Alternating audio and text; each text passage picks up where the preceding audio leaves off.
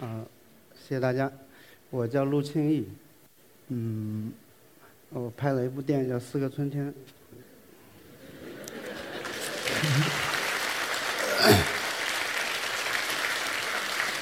嗯，这个片子是我送给父母的一部礼物。我的爸爸妈妈在他们年轻的时候就习惯用呃拍照的方式来记录一家人的时光。照片对我们家来说是非常重要的一件事情。呃，下来我就想用我的一些照片来给大家讲一下我的故事。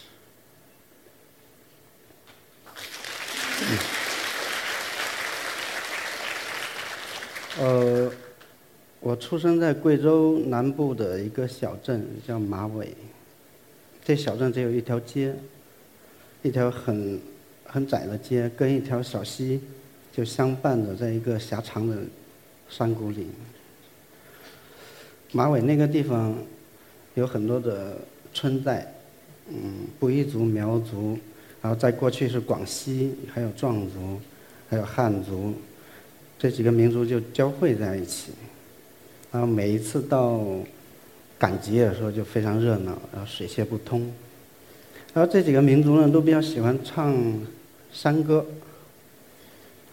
呃，到了赶集的时候，青年男女会搁在一个小山头，然后对歌，这样去寻找伴侣嘛。我妈呢，就从小就特别的酷爱山歌，就酷爱文艺的这些东西。山歌有很多种，他每一种他都会去，嗯，想方设法的去去学习。嗯，几十年下来嘛，他在这个山歌界里边 比较有名气了。呃，那个有什么红白喜事啊，什么都喜欢找他去助阵。所以在我的小时候的记忆里边，妈妈的工作和生活都是很繁忙的，这个是我三岁那一年，马尾呢有那个全民狂欢几天的活动，呃，重头戏呢就是舞龙舞狮，还有就挑七八个小孩儿，然后装扮成那个戏台上古人的样子，然后去骑着那个马。为什么叫白马呢？因为那个马一走起路来，屁股就甩来甩去的，所以叫白马。然后这个是我，这身行头是我妈妈花了两个月的时间，就看着小人书一点一点做出来的，包括里边的那个，呃，我爸爸是一个物理教师，但后来也教音乐了。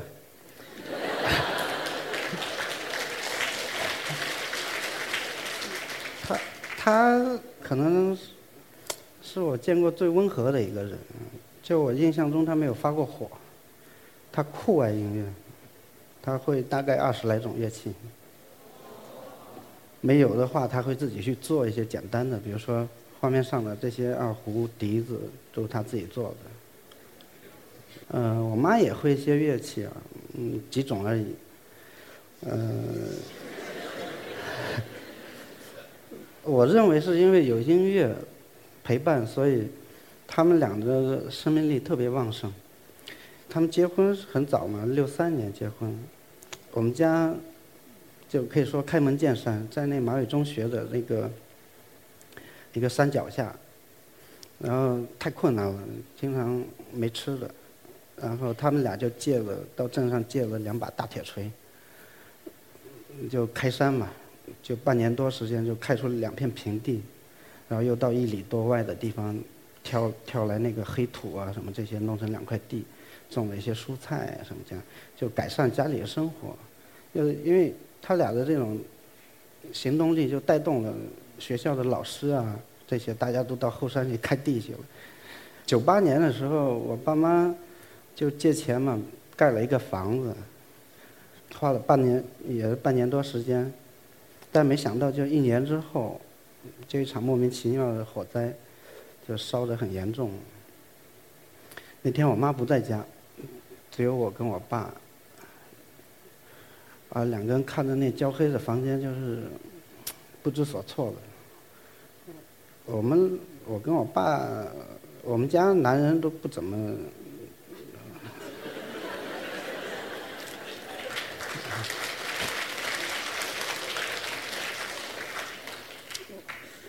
然后，哎，我俩就不知道怎么办好，就在那东翻西翻，就是黑黑的一片。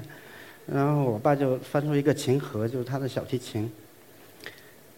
那小提琴的背板已经烧得快成炭了，然后我爸就很心疼，在那吹着灰，叹了气，然后就下楼去了。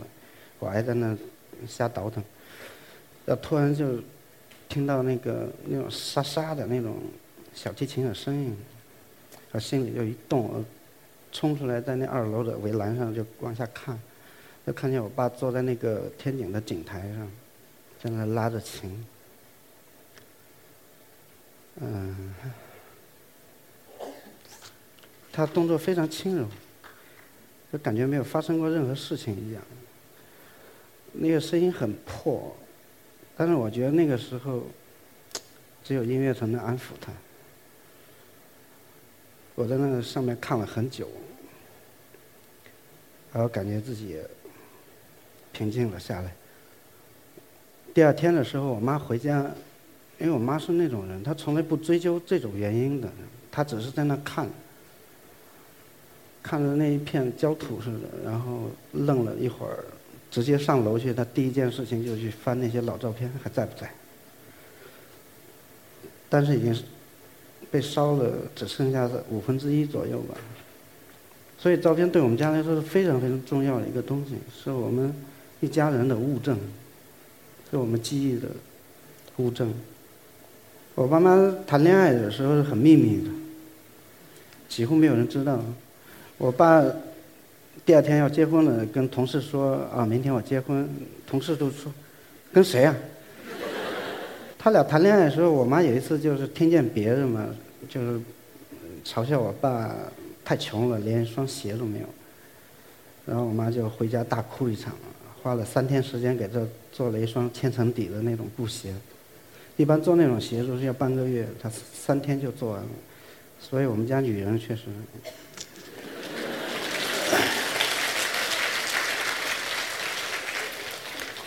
呃，他俩结婚的时候一口锅都没有。但是即便是这样。他们都会想着攒一些钱，然后，嗯，到了暑假、寒假的时候，到那县城里边照相馆请那个一个姓傅的叔叔来给我们拍照片。这个是他们的结婚照，这个是他们结婚的时候，嗯，我爸给我妈 带花儿。不知道那傅叔叔为什么他喜欢这样的构图。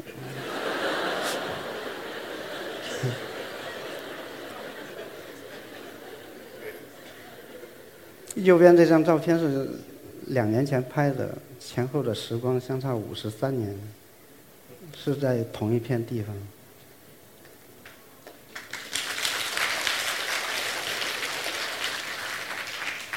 左上的那个是我姐姐满月的时候，下边是我半岁的时候，右边的是我父母，嗯，在我们家那个房子前面留影。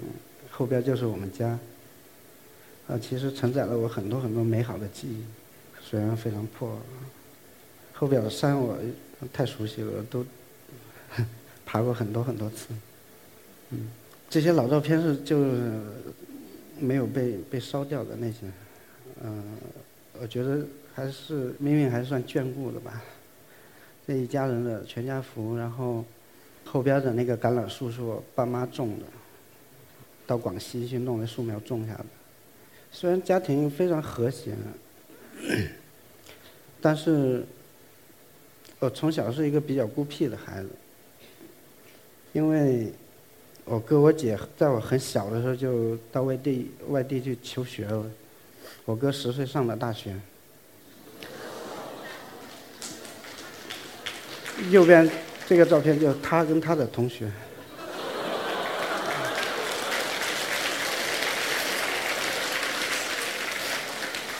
左边是他上大二之后回家的样子，因为就我一个人嘛，家里就我一个孩子，但是，嗯，我们家那时候在师范，师范里的其他孩子都是，啊，有兄弟姐妹的，所以他们排挤我很正常，我我知道，所以我基本上就一个人自娱自乐的。我我我有一个印象，是我经常在我们家那个窗前，然后隔着栏杆看着院子里边他们在玩耍，然后。特别羡慕，但是又不是特别想跟他们一块玩。反正我就是喜欢一个人去逛嘛。上小学的时候，县城北边有大片的原野，我就会自己去逛。然后东边有山，我也会去爬山。然后城里边的小街小巷啊，我也会去瞎逛，也不知道看什么，反正就东看西看的。到了我初中的时候，我。基本上是三点到四点就起床，然后，嗯，到城郊的飞机场那边转一圈回来之后自己煮一碗面吃，然后背着书包去学校，就坐在教室的那个窗台上，看着那个天光渐亮，然后同学就从那个校门进来，从操场经过，我我是比较呈现在自己经那个。幻想的世界里的一个人，虽然没有幻想，这种习惯一直延续到了后来，可能它改变了我很多生活，影响了我的生活。我在北京上班的时候，我经常喜欢做加班然后坐夜班车，然后最好是赶上末班车。以前北京的那个车是不开灯的，晚上只有到站的时候才亮一下。我就坐在角落里边，那时候没有人，在黑暗里谁也看不清谁。我书包里有一个本子，然后就把手伸进去，拿这么长一个铅笔头在里边写日记，盲写。然后到亮的地方看，基本上那些字都不认得。但是慢慢的想又能回忆起来，然后就又抄到本子上。可能因为我的性格特别随意，所以，呃，生生活里边充满了各种各样的那种不正常的生活。嗯，怎么说呢？我我的很多决定是非常的突然的。九九年的时候发生了一件对我影响特别大的事情。呃，在。六七月的时候，我一个朋友大学毕业，他找了一份工作在广州，然后他让我送他，我们俩就在站台上抽烟嘛，然后列车员就吹哨啊，吹着他上车，他就跳到那个车上，然后用那个手就拢在嘴边说：“我会给你写信的。”那样的，然后就。我就看着列车慢慢的就驶出我的视线，那个时候火车很慢，网络也不发达，就对广州我们都没有任何概念，然后他就就这样只身一人，去开始新的生活，去一个陌生的地方，然后我当时心里有点酸，我就想啊，唯一一个还能聊得起来的朋友就这么没了啊，不是。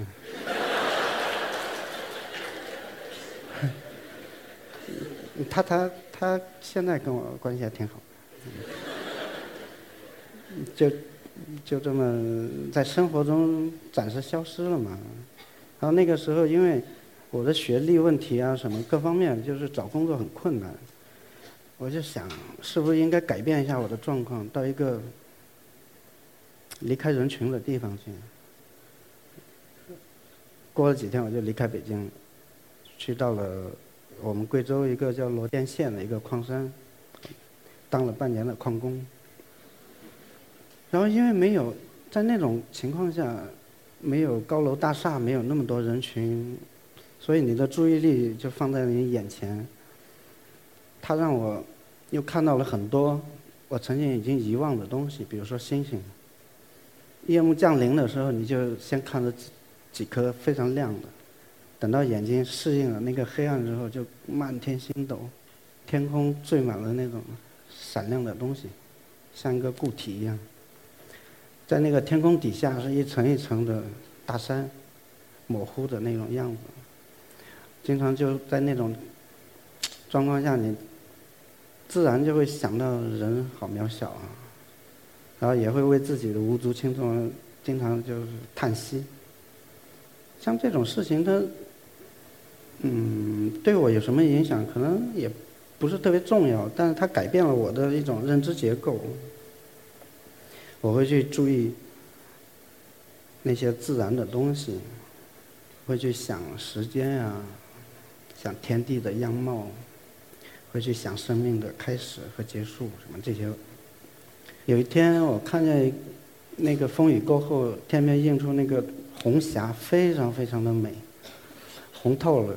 我坐在那我就看着它，就是发呆，就觉得自己都被融化了的感觉。大概五分钟到十分钟吧，持续时间算挺长的。然后它逐渐暗淡下去的时候，我心里特别悲哀，特别悲凉，啊，一切美好的东西它都短暂的，就那种那种情绪控制了我。过了半年，不到半年，五个月左右的时时候，那天那个洞里边的雷管炸了，大家还等着那个尘烟落下来。那天也不知道为什么，就有一种力量似的驱动着我，我一个人就先进去了，我点着一个一支蜡烛。走，慢慢走进去，进去之后，慢慢就没有声音了，外边声音都没有了。在那种寂静里边，人的感知是非常敏锐的。你就听到脚下的踩过的碎石的声音，它在那个洞里边很微弱的回荡。然后走进去，可能几十米之后，我就觉得眼角有一个异样的东西。我就往那边去寻找，然后那个石壁上炸开了这么一大一个洞，里边是一窝水晶，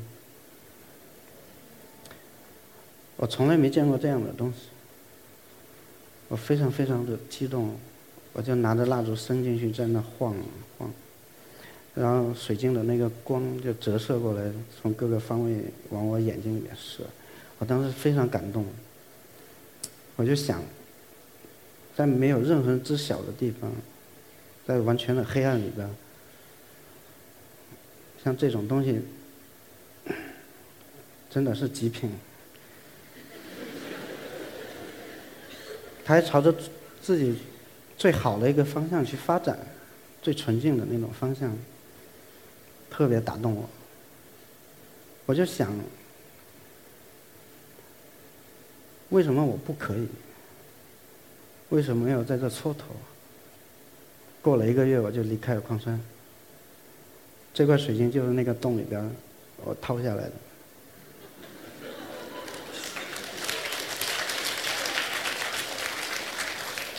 这张照片是两个月之前，中秋的左右，那天我去去出门，我把它放在我院子的那个桌子上嘛。那天月光特别好，我看到它的时候心里特别的，所以就拍了一张这个照片。我回到北京之后，我就做了很多工作，各种各样的工作。零八年的时候，我买了一个相机，这些都是我拍的照片了。你把特别大的一个世界框起来之后，你去观察它。你会发现，这这世界的生长是缓慢的，但是你能看到的，只要是你在凝视着它。因为拍照你要等待，你要去观察。就因为拍照片，所以我的性格慢慢的沉下来，很少再做出那种意外的决定。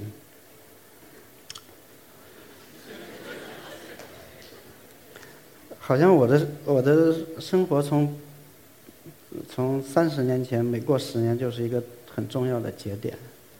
零九年，我一个意外注册了豆瓣，我就把我拍的那些日常的街道啊，我回家时候拍的那些邻居呀，那些东西放在一个相册里，叫回家。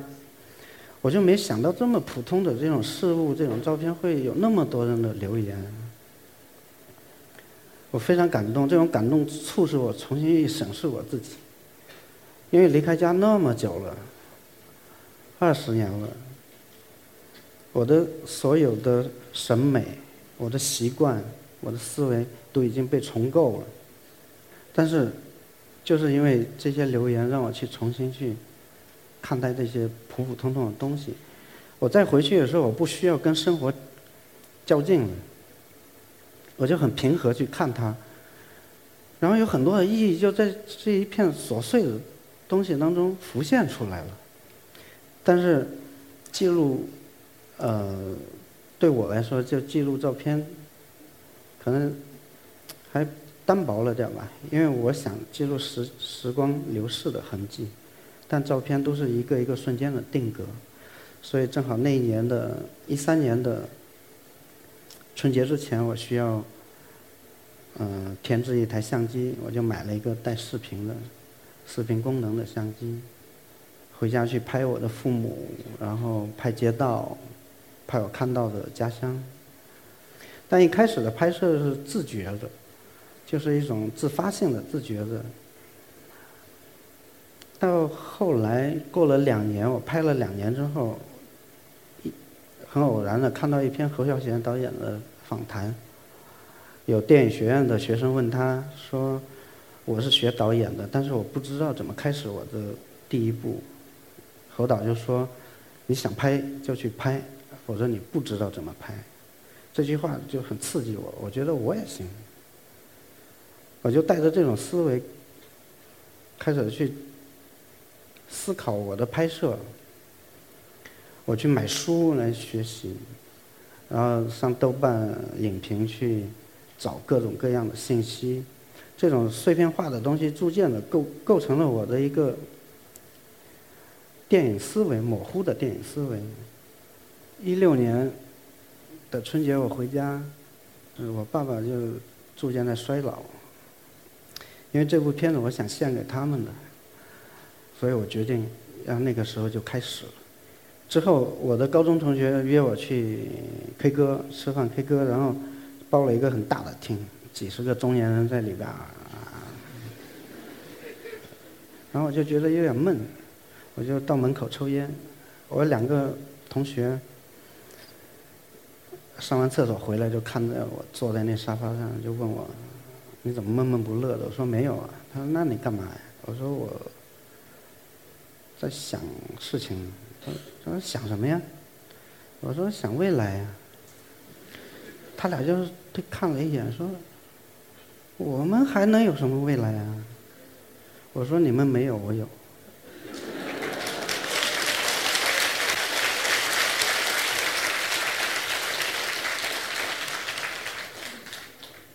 然后他说：“那那你想干嘛呀？”我说：“我想做中国最好的导演。”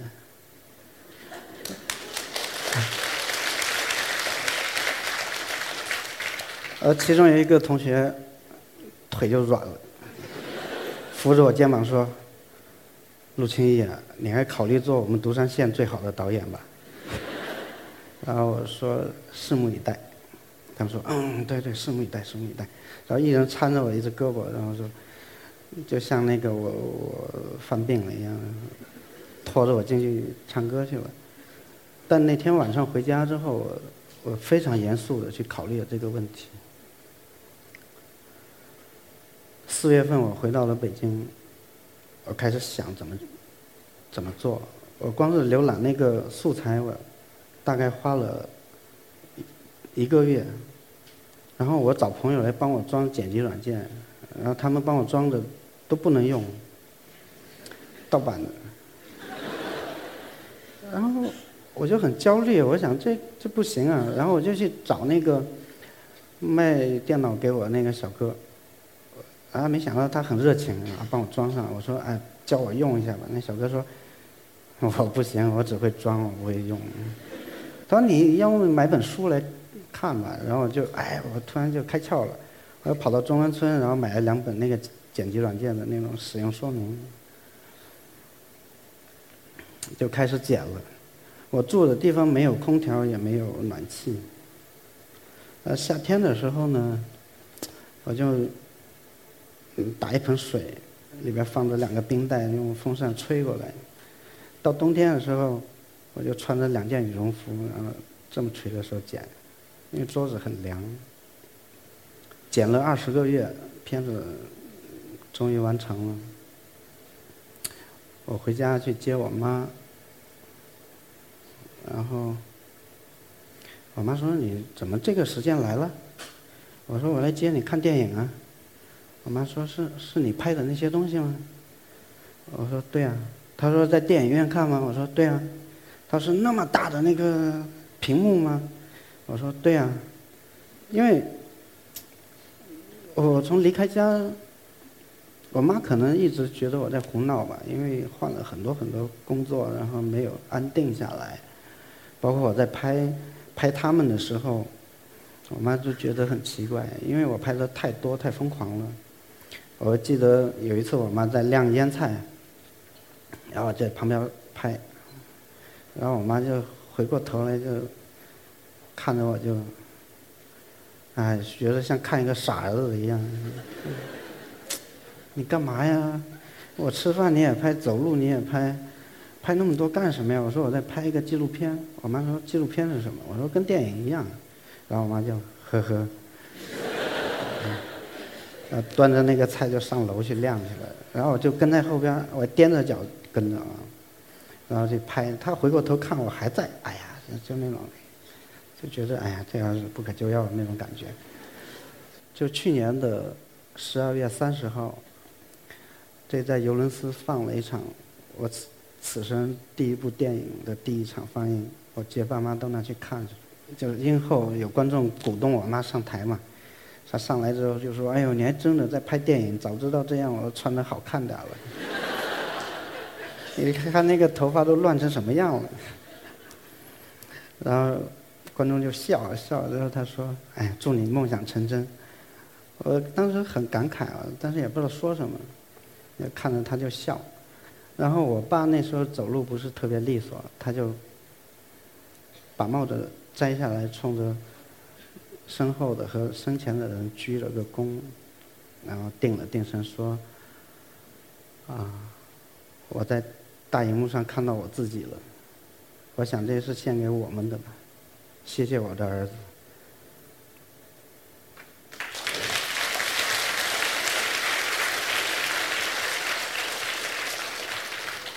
那下我控制不住就哭了。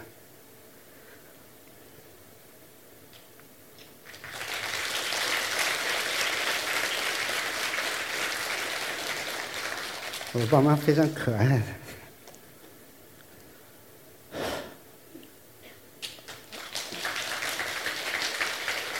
后来，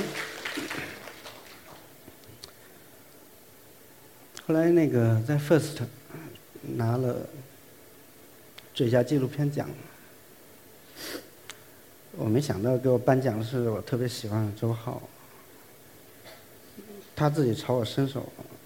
那意思要抱抱啊，然后我就很意外，然后我就愣了，我就朝他抱过去，我可能太用力了，抱得太紧了，后来就被人吐槽嘛，说从来没见两个男人抱这么紧过。